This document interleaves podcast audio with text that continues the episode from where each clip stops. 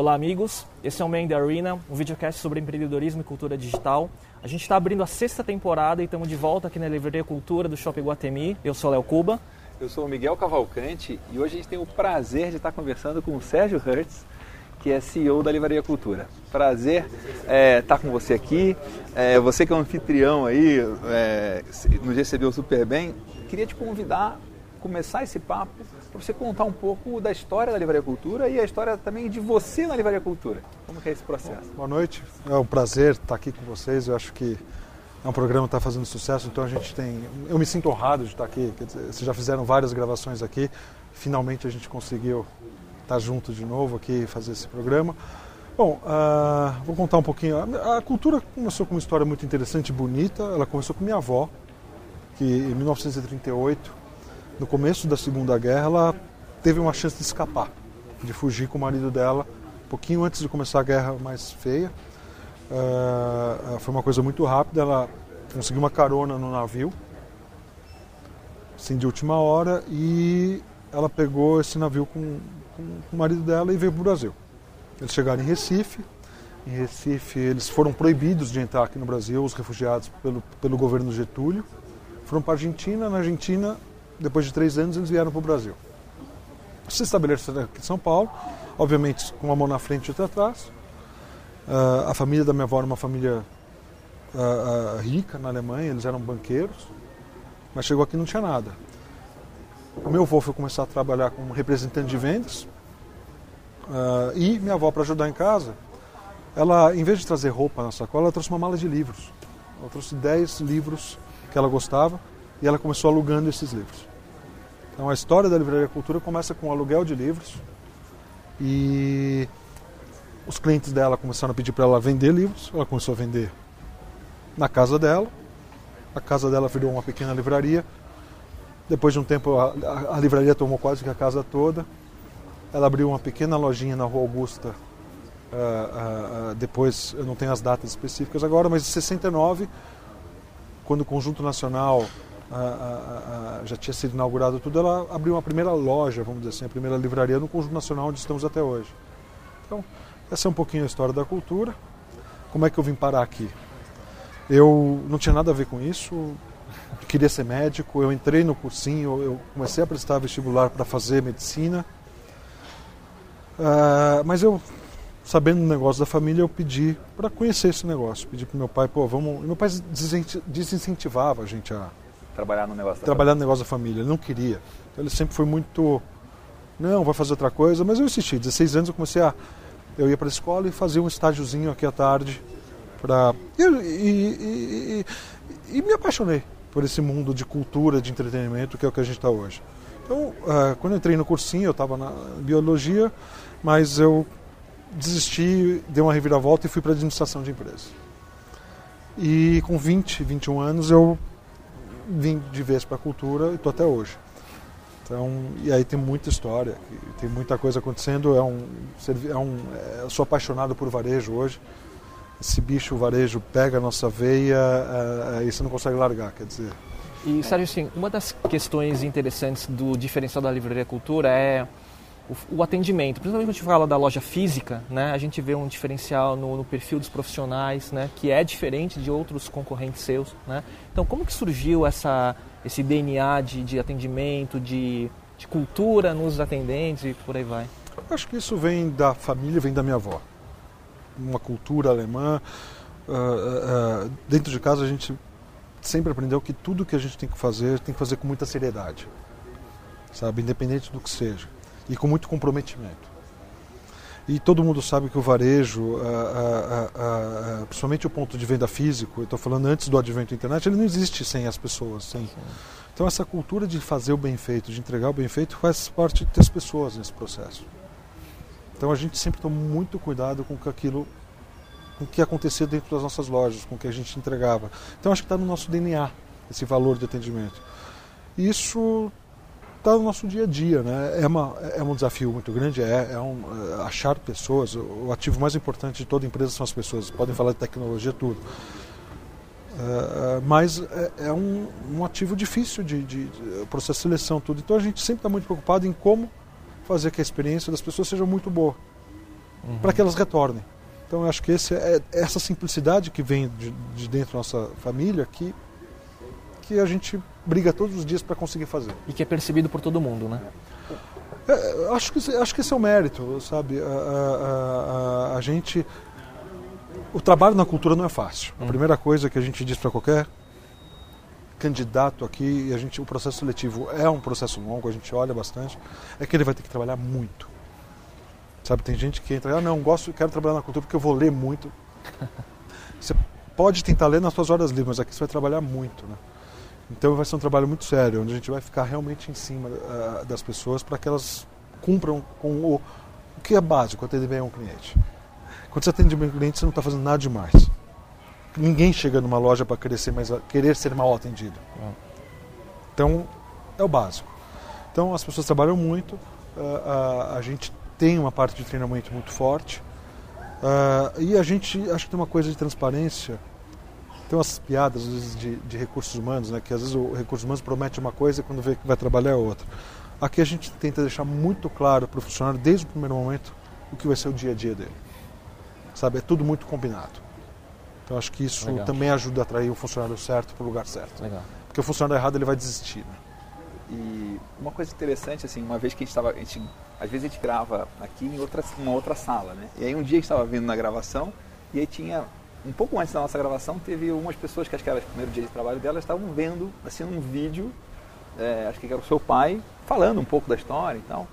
É, e a pergunta é essa, assim, como é que vocês conseguiram colocar escala nisso? Porque hoje vocês têm muitas lojas, têm muita equipe, é, como que o jeito de trabalhar da sua avó hoje é transmitido para uma pessoa que está começando a trabalhar hoje, em 2015, na cultura? O que, que vocês têm feito de processo, de sistema, de trabalho? Olha, você tem uma pergunta isso? completamente. Porque eu acho que a gente não conseguiu dar escala nisso. É. Apesar da gente ter crescido muito, eu sou muito sincero, porque esse é um desafio da gente. A gente se questiona muito a, a, a questão de velocidade de crescimento com qualidade de atendimento.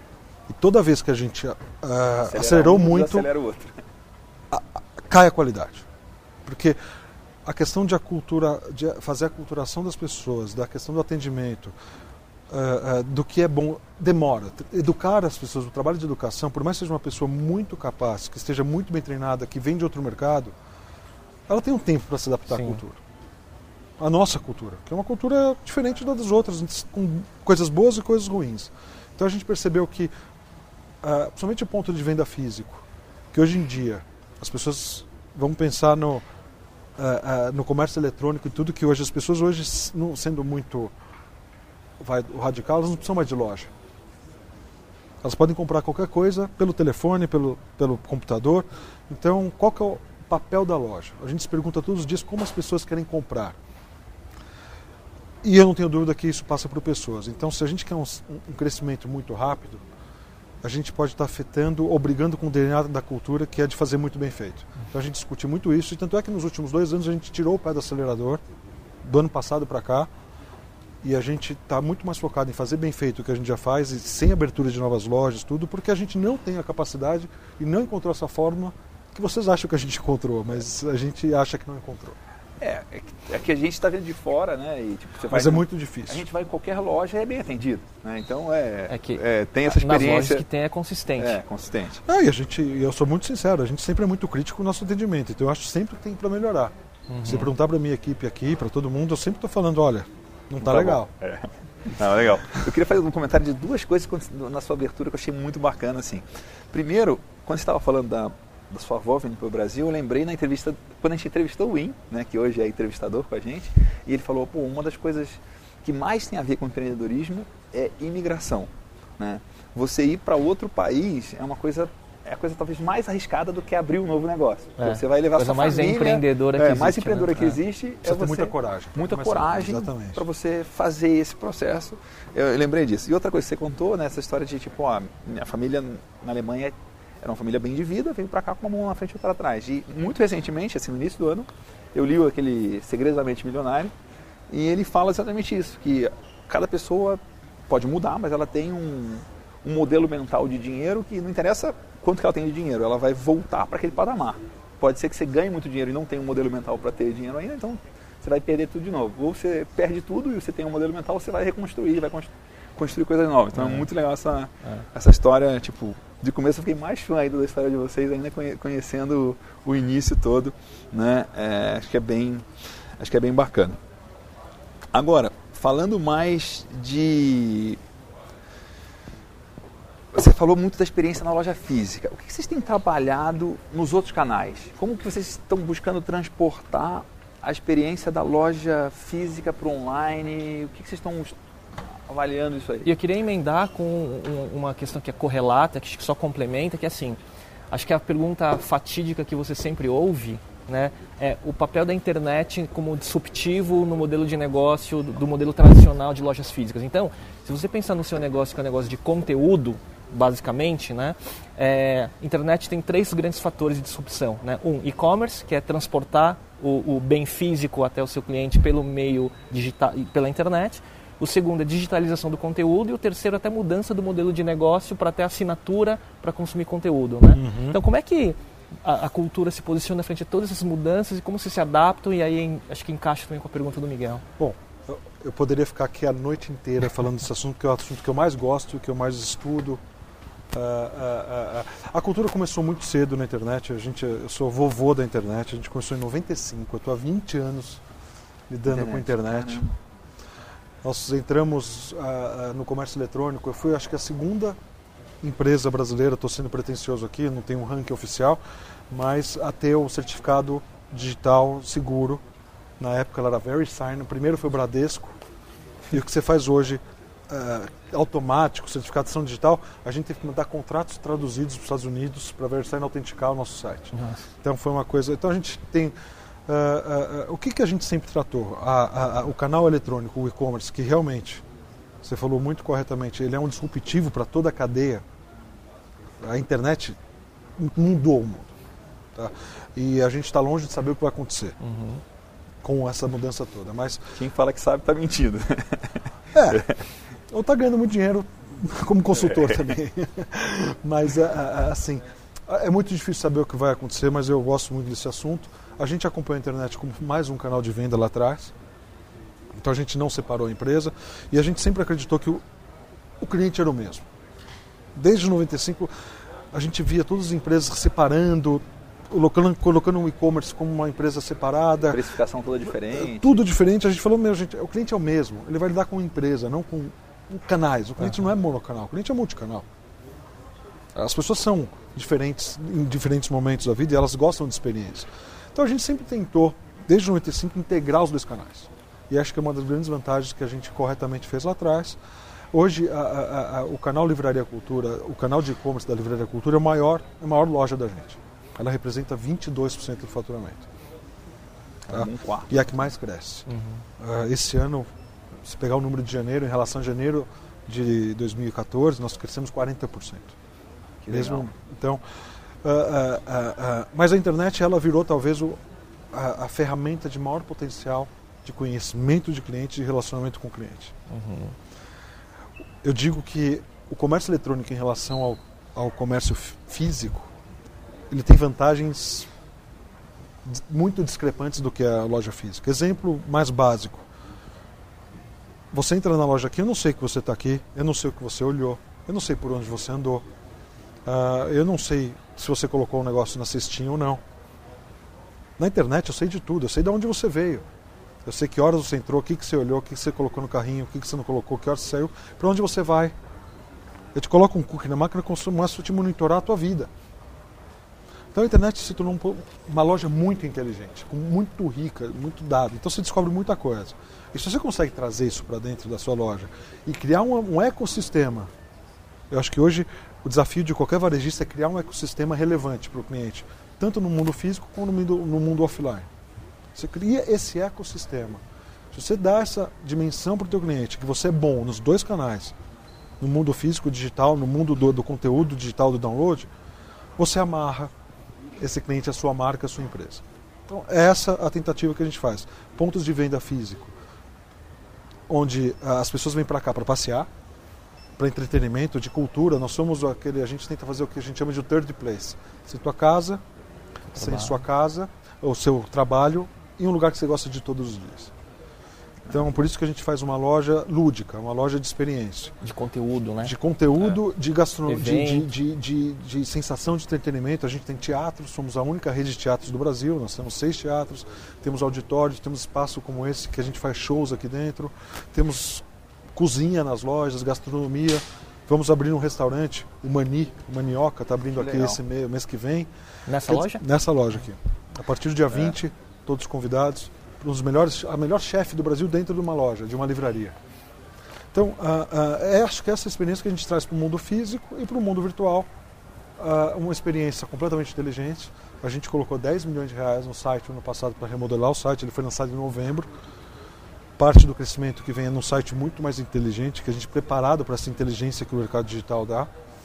Então, as coisas são complementares. O desafio do varejo, como ruptura, para tentar ser mais simplista, é o comércio online vai continuar convivendo com o comércio físico e vice-versa. Agora, qual a quantidade de lojas físicas que vai conviver, estou falando quantitativamente falando, com o mundo online? Isso ninguém sabe. Até porque as pessoas estão migrando parte das compras delas, que elas faziam nas lojas físicas, para o mundo online. Uhum. Enquanto o digital, ele é um nicho. Quando a gente vê os números lá fora, o que está acontecendo lá fora, é um nicho importante, as pessoas vão consumir, mas o digital não vai acabar com o físico na parte de livros. Acho que na parte de música, filmes, a ruptura é maior. Uhum. Mas a gente continua vendendo bem, por incrível que pareça, música, continua vendendo filme. Estamos preparando sim para essas mudanças que vão acontecer. Mas eu não vou competir com Netflix, eu não vou competir com uh, Spotify. Apple. Não, não dá para competir. É. Quando eu, a gente olhou esse mercado, eu falei, quando você faz a análise SWOT ali de você coloca quem é que vai competir com você, você fala, acabou, esquece, eu tenho que achar outra maneira. Jogar outro jogo, né? Jogar outro jogo, não, não adianta. E a gente, pô, tem gente que a gente tá vendendo vinil, tá vendendo vitrola. É nicho, é, mas. É Presente, é, é souvenir, né? É então, a gente tem que achar outro nicho, porque se eu quiser competir com esse mercado, eu vou quebrar. Tão simples quanto isso. Então, no mesmo livro digital, quando a gente olhou, peraí, quem é meu competidor? Amazon, quem é meu competidor? Apple, quem é meu competidor? Uh, Barnes Nobles, e eu vou inventar alguma coisa de fazer eu sozinho? Não, a gente se associou a Kobo, que é uma das maiores do mundo em livro eletrônico. Temos uma parceria fantástica, estamos muito bem posicionados e hoje a gente consegue brigar de quase que igual para igual, até melhor, com, uh, com parceiro. Não Sim. é o nicho que a gente achou. Sim. E a Kobo acabou fazendo isso hoje. Fui numa loja semana passada, agora na Chapters, no Canadá, que vende, tipo, que sei lá, é a cultura do Canadá, vai. É, é a Chapters e, fundou a Kobo. E, não sei se ah, você é? sabe. Não, e aí tinha a Kobo lá, eu lembrei de você e tal. Falei, então, então é uma empresa muito forte que hoje a Kobo pertence hoje a uma das maiores empresas de tecnologia do mundo, que é a Rakuten. Sim. Então muito poderosa também. Então a gente associou com a gente certa. Semana que vem a gente lança um aparelho novo, não posso falar muito ainda, mas surpresa, inédito no mercado. Você vai ter aqui? Aqui na cultura, mas inédito no mercado, é um lançamento mundial, que já está lá legal, fora. É. Mas é muito legal.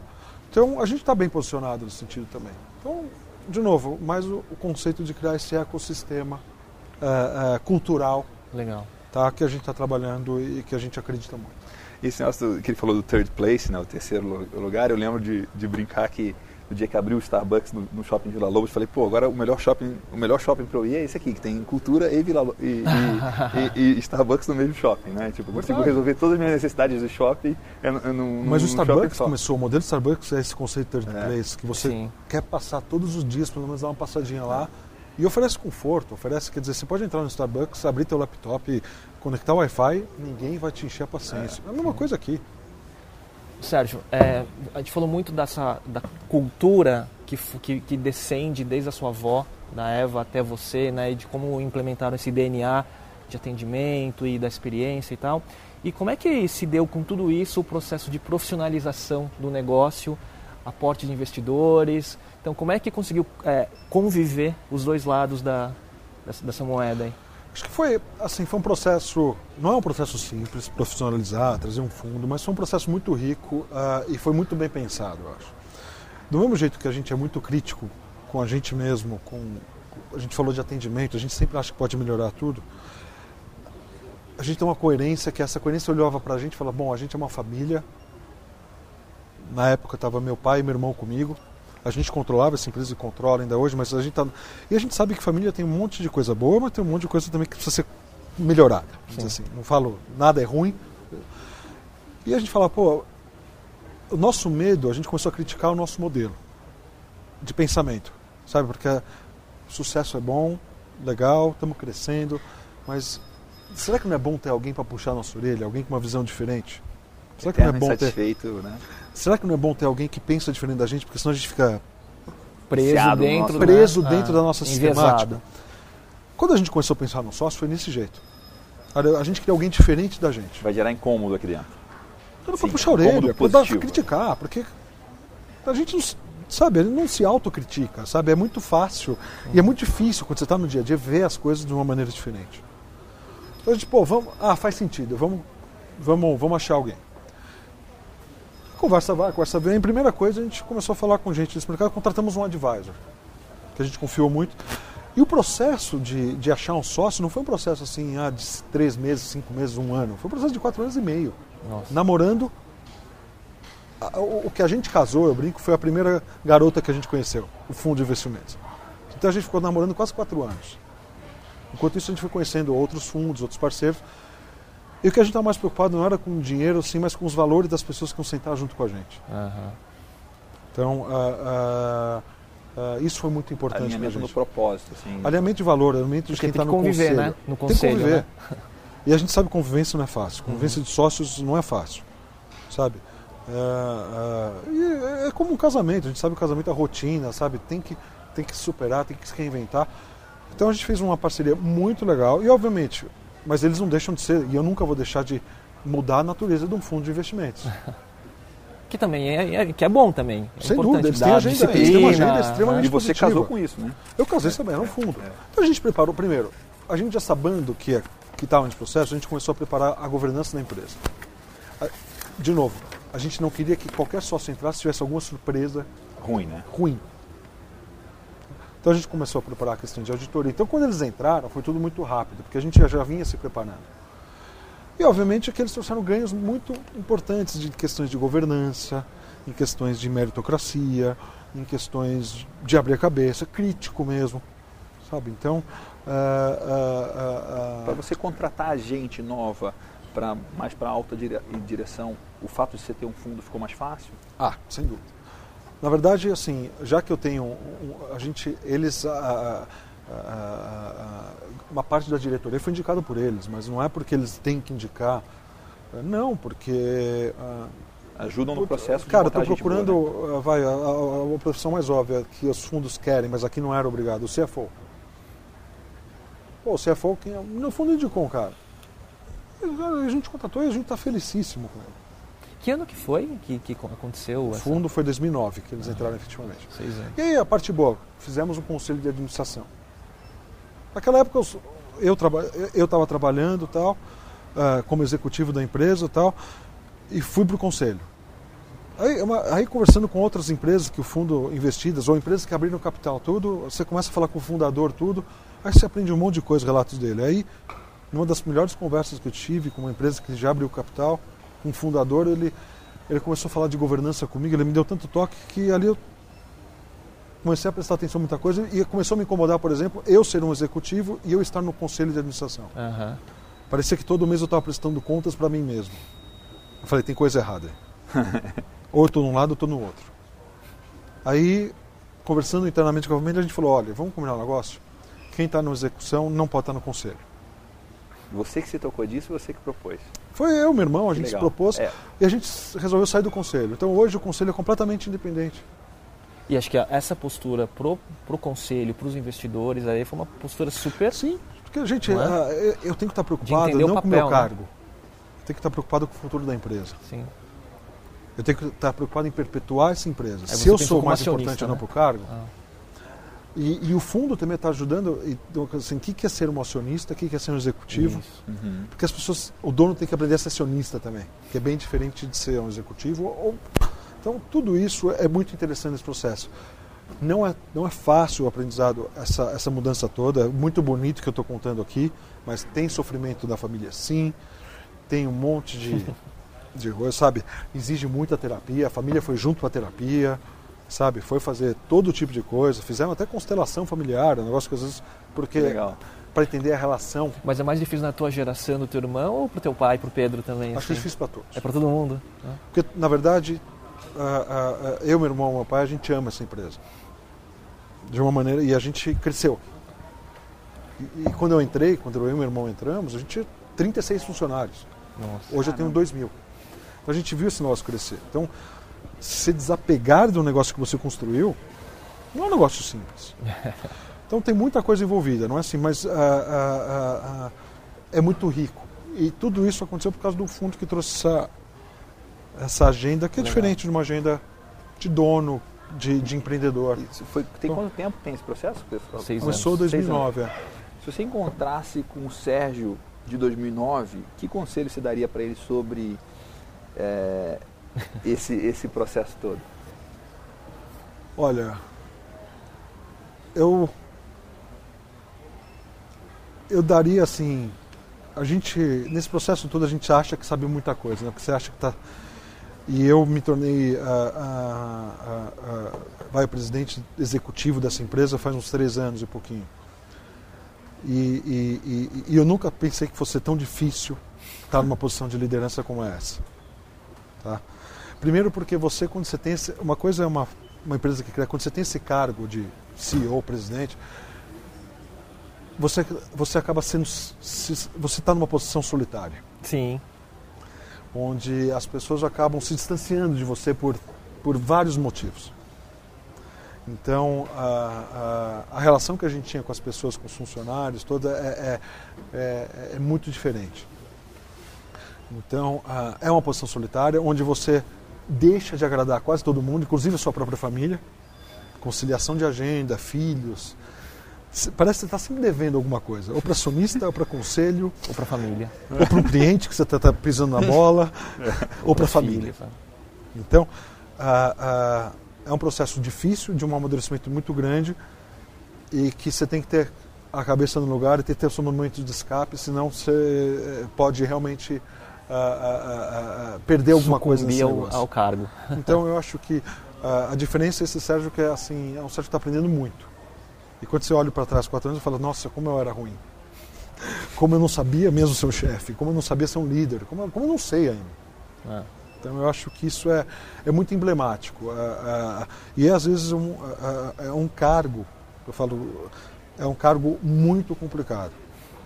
Porque Uh, ao mesmo tempo que tem uma parte boa do sucesso, de uma autorrealização, tudo, tem uma parte solitária uh, uh, bastante complexa e, e, que você tem que fazer escolhas muito difíceis o tempo todo. Sim. Então, é um, é um aprendizado. Eu acho que eu aprendi muito, tenho muito a aprender ainda, mas é uma ginástica todos os dias e, e, e acho que tem que passar por isso se a gente atropela algumas coisas nessa fase, você deixa de aprender e você vai tomar uns tombos muito pesados. Tem aquele livro The Hard Thing About Hard Things do Ben Horowitz, né, que tem uma frase que ele fala assim: ser CEO é saber escolher entre o catastrófico e o o que é o catastrófico e o trágico, né? É assim. é, tudo, eu posso dizer uma coisa, quase nunca está agradando todo mundo. Ah. Sempre tem alguém te pedindo mais. E, e, e aí você fala, putz, eu vou para casa, tem um... Não, a sua mulher também está sentindo sua falta. Seus filhos sentem sua falta. Então é sempre uma demanda. Sim. E se se acostumar com isso, é um processo muito interessante. Sérgio, a gente está encaminhando aí ao final, porque tem várias questões que a gente conseguiu agrupar tudo, né? Mas é, tem uma pergunta que não estava na pauta original. O que, que vem pela frente na cultura que você pode compartilhar, além do, do, do, do device, do e-reader aí que vai ser lançado, mas o que, que vem pela frente? Não, de novo, eu acho que a gente, de novo, o caminho a gente quer se estabelecer como não a maior, mas a melhor loja de cultura e entretenimento que tem nesse país. Esse Ou é o posicionamento. Sim, eu acho que a gente, a gente tem um produto que é, a gente vende informação, a gente vende educação. Tudo que tem, a gente pode perder tudo na vida, mas a gente não perde conhecimento. Ninguém tira conhecimento de você. Se todo mundo lesse mais nesse país, a gente estaria num país muito melhor. melhor.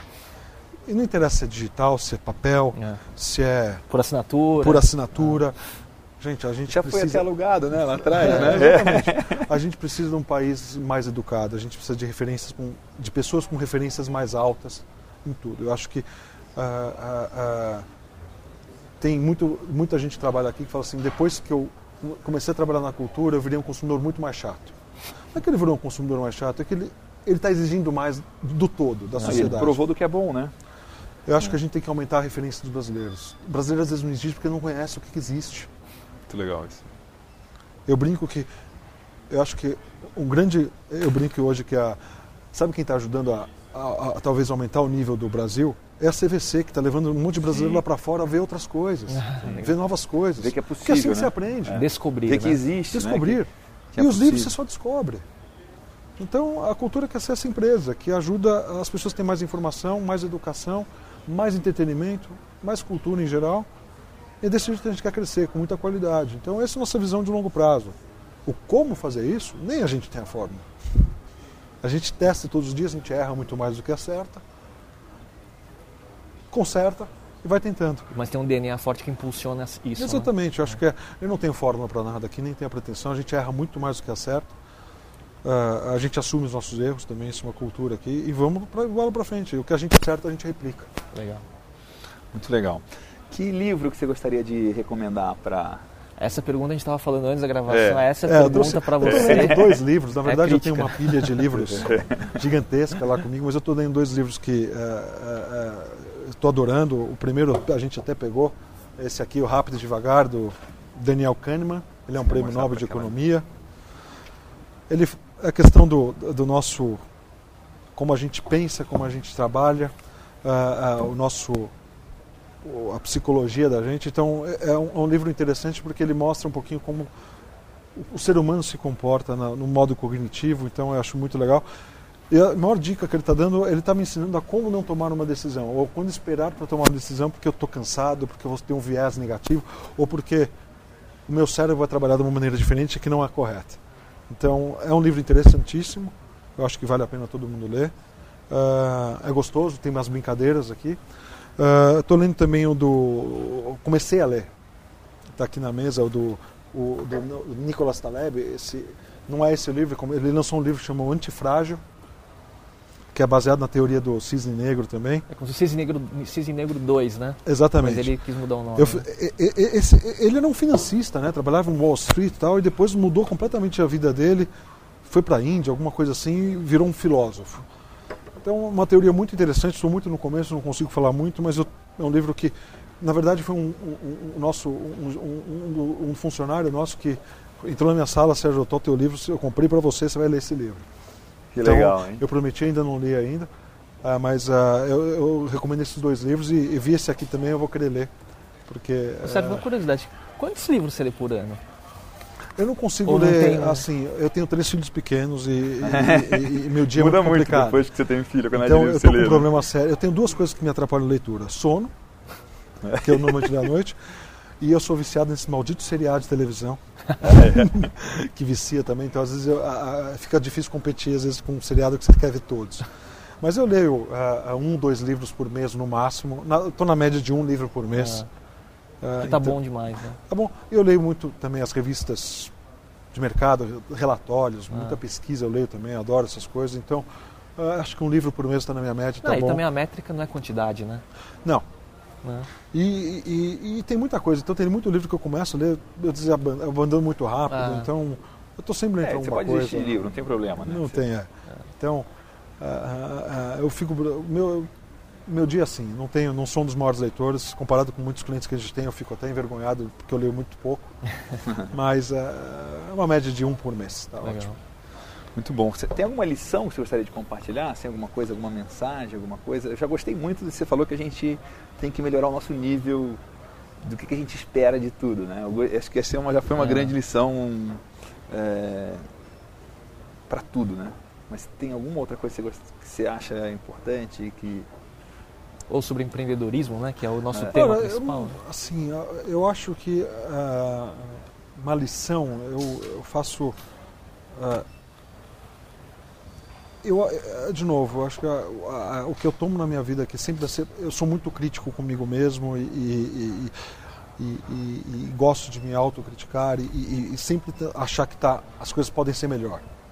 Então, ah, eu acho um exercício fantástico de, de conseguir se despregar um pouquinho da gente, olhar por fora e, olhar como você pode melhorar. Então, acho que isso é uma coisa que eu aprendi na vida e, veio da minha família também. Ah, ah, então, ah, ah, se eu pudesse, eu acho que é, nós temos um mote aqui dentro que é se funciona é obsoleto. Então, no começo bom, é difícil entender essa, mas depois de muito tempo, então acho que o, o, o, mundo precisa disso. O mundo precisa se reinventar todos os dias, as pessoas precisam se reinventar. Acho que é essa lição que eu tenho que fazer todos os dias. Uh, não é fácil, é cansativo, necessita muito esforço, mas é muito gratificante. Então, uh, uh, é isso que eu faço todos os dias. Eu acho que é isso que eu aprendi, é isso que eu estou tentando fazer. E, e nisso a gente vai se frustrar muito e errar muito, mas faz parte do jogo. Muito legal. Uma das coisas, posso fazer esse último aqui? É, uma das coisas que a gente começou a convidar as pessoas que a gente entrevista e a gente conversa, é convidar você a fazer um desafio para quem está assistindo o episódio, assistindo esse programa, um desafio assim, alguma coisa, pode ser uma coisa pequena, alguma coisa que a pessoa consiga colocar em prática até o final da semana que vem, assim, comece a fazer uma coisa pequena, mas alguma coisa que você acredita, se ela fizer, ela de alguma forma vai ficar melhor, né? Vai ser um desafio, tem que ser uma coisa que saia da zona de conforto, mas que, que você pode desafiar quem está assistindo? Agora, desafio, é. sim, vocês gostam? Mas é. Essa, é mais difícil. Essa é, pergunta é a pergunta rasteira do Miguel. É. Para encerrar. Nossa, eu, eu, eu, eu faço um desafio para, acho que para a classe dominante desse país, sabe? Não é para que somos, desculpa, todos, né? todos é. nós assim, mas uh, a gente dá pouco exemplo, sabe? É, você vem num shopping aqui, eu vou dar um exemplo básico. Uh, você vê uma vaga de deficiente, você vê uma pessoa que não é deficiente para ali, como se fosse dono do mundo. Uh, enquanto a, a, a, a, gente, os brasileiros, não começarem a respeitar o próximo, a respeitar o espaço dos outros e a respeitar as instituições e acreditar nelas, porque sabe, uh, não existe país sem instituições fortes, não existe país sem algo, as coisas. Eu acho que começa com as classes que dominam, sabe? A gente precisa acreditar nas coisas que a gente faz e precisa dar um exemplo, sabe? Tomar um lugar de um deficiente, às vezes na rua, pode parecer bobeira ou não. É, é, é, é civilidade, sabe? Uh, uh, uh, não dirigir bebê, sabe? Coisas que a gente básicas, vê né? básicas, que são simples. Dar o exemplo, baita desafio. Não, que é engraçado é que o que a gente admira quando vai lá para fora, né? É. Nossa, não, é, funciona. Não, o brasileiro vai lá para fora. O carro e para não... pra você atravessar na é. faixa. É, lá fora ele para na faixa, aqui ele não para. É. Putz, ele vai lá para fora e não joga papel na rua, porque eles. Sabe, vamos fazer isso aqui dentro? É. Eu acho que esse é o desafio que eu faria para todo mundo. Vamos olhar esse país e vamos começar a fazer. Ah, mas tem aquela desculpa, ah, não, ninguém faz, então não vou fazer. Se cada um fizer só a sua parte, eu acho que tá tão. O Brasil fica tão melhor. Sabe, a gente tem muita justificativa, ah, porque o outro não faz, eu também não faço não é assim. Então. A, a... Dá o exemplo das pequenas coisas. Um baita é, desafio bom pra caramba que dá pra aplicar hoje. Os mais difíceis. É. Isso aí, Sérgio, obrigado pela sua presença. Obrigado a vocês, foi um prazer. Muito bom, nossa. Tinha uma alta expectativa da conversa e gostei demais. Foi é, muito superou, bom. E assim, e de novo, obrigado pelo apoio que a cultura tem dado para o Mandy Arena. A gente é super gente, feliz por espero isso. que essa parceria continue pelo próximos, a gente costuma dizer, pelos 120 anos. Obrigado. Obrigado. Obrigado demais.